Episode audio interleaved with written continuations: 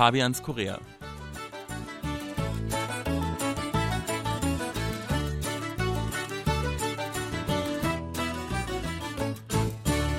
Herzlich willkommen, liebe Hörer, zu einer neuen Sendung von Fabians Korea. Es begrüßen Sie im Studio Fabian Kretschmer und Sebastian Ratzer. Hallo, liebe Hörer. Südkorea ist das weltweite Mecker für E-Sports. Professionelles Computerspielen ist längst zur millionenschweren Industrie geworden. Wie ein kleines Land von 50 Millionen zur führenden Computerspielnation wurde, darum geht es in der heutigen Folge von Fabians Korea. Ich war ja letztens eigentlich bei dem E-Sport-Ereignis des Jahres. E-Sport erstmal zur Erklärung, da geht es darum, dass man quasi professionell Computer spielt, nicht nur als Hobby, wie es in den Kinderspielzimmern äh, wie das in den, in den Kinderzimmern üblich ist, sondern wirklich als Leistungssport und man verdient dadurch auch seinen Lebensunterhalt. Und da gibt es ein Spiel, das heißt League of Legends. Wie kann man sich das vorstellen? Das ist so eine Art Strategiespiel und auch ein bisschen Fantasy-Spiel. Da hat man Charaktere, die sehen aus wie ja bei Herr der Ringe quasi und man kämpft quasi in zwei Teams gegeneinander.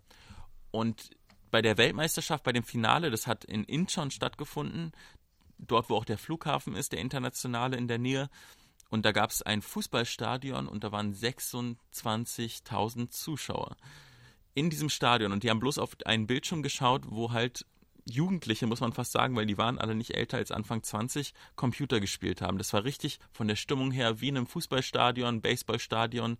Und da ging es auch um richtig viel Geld, nämlich um über zwei Millionen Dollar. Ja, das ist ja schon wirklich interessant. Ja, ich habe schon häufig äh, Berichte gesehen, auch im Fernsehen. Die trainieren wirklich hart. Also das sind richtig so Teams und die sitzen den ganzen Tag in der Wohnung zusammen und mhm. die trainieren richtig. Die haben dann Trainingszeiten und da kommt es wirklich darauf an, dass man besonders schnell ist mit dem Finger und auch natürlich im Kopf. Das verlangt ja einiges ab den Spielern. Und das sind richtige Profis und mhm. manche von denen, die besten, sind richtige Stars. Das sind Idole, die werden angehimmelt mhm. und äh, denen eifert man nach. Das ist wirklich eine Riesensache hier. Ja, das kann ich auch nochmal anekdotisch erzählen.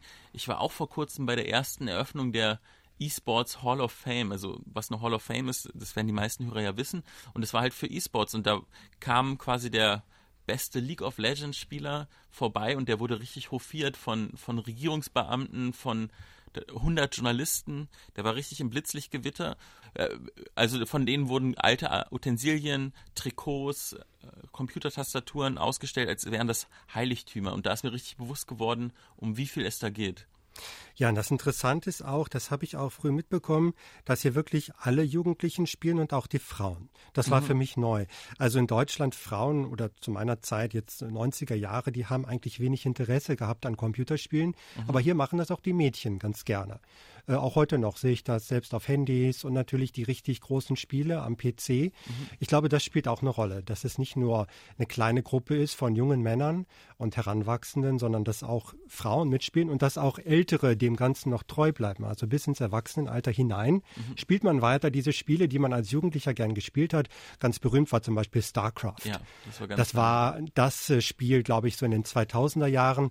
Und da sind dann alle in diese PC-Banks gegangen, also diese äh, Cafés, in denen reihenweise Computer standen und wo man schöne Sitze hat und den ganzen Abend zocken kann. Mhm. Und ich glaube, das hat dem wirklich nochmal einen Auftrieb gegeben, mhm. dass man überall spielen konnte und auch die schnellen Internetverbindungen hatte.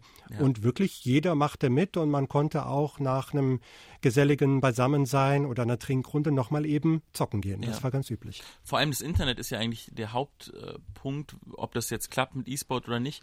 Zu deiner Zeit in deiner Jugend, ich glaube, da war das Internet erst so im Kommen und noch nicht schnell genug.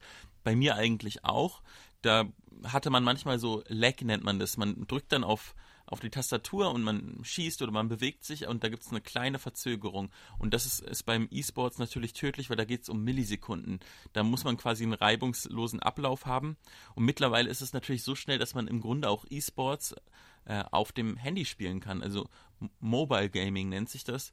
Und das ist vor allem in Korea möglich, weil hier wirklich die Regierung schon früh an systematisch das Internet und die Infrastruktur ausgebaut hat. Und das ist eigentlich auch der Hauptgrund, warum das ausgerechnet in Korea als erstes quasi großgezogen wurde, diese ganze Industrie auch mit E-Sport-Journalisten. Es gibt ja hier auch Fernsehsender, die rund um die Uhr E-Sport-Spiele ähm, austragen. Richtig, das habe ich auch mal gesehen, ein paar Minuten zugeschaut. Wirklich toll. Also die zeigen nur, wie gespielt wird. Das wird kommentiert richtig spannend, denke ich, so dass das für diejenigen, die da was lernen wollen, auch interessant ist und die da auch immer was mitnehmen können. Und dann wird das stundenlang Spiel gezeigt. Also das sind wirklich andere Welten. Und äh, wo du gerade nochmal die mobilen Spiele angesprochen hattest, ähm, es ist wirklich so, wenn ich im Bus bin, in der U-Bahn, ich sehe immer jemanden in meinem näheren Umfeld, der gerade so ein Spiel spielt. Und das reicht von äh, unter 20 bis zu über 40-Jährigen, die da wirklich vertieft sind in die Spiele, morgens vor dem Büro ein paar Punkte sammeln im Lieblingsspiel. Das ist ganz normal. Okay, aber wir sind ja keine professionellen Spieler, aber ich denke, wir könnten uns auch mal treffen zum PC-Bang nach dem Feierabend, dann spielen wir eine Runde StarCraft, das kennst du ja auch noch.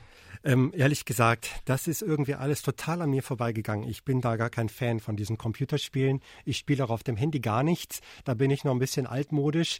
Ich mache lieber andere Dinge, aber ich gönne es denen, die daran Spaß haben. Also kein, keine Frage. Und an die Hörer, die sich damit gut auskennen, wir nehmen gerne Tipps entgegen. Ja, da freuen wir uns. Vielen Dank fürs Zuhören. Es verabschieden sich Fabian Kretschmer und Sebastian Ratzer. Auf Wiedersehen.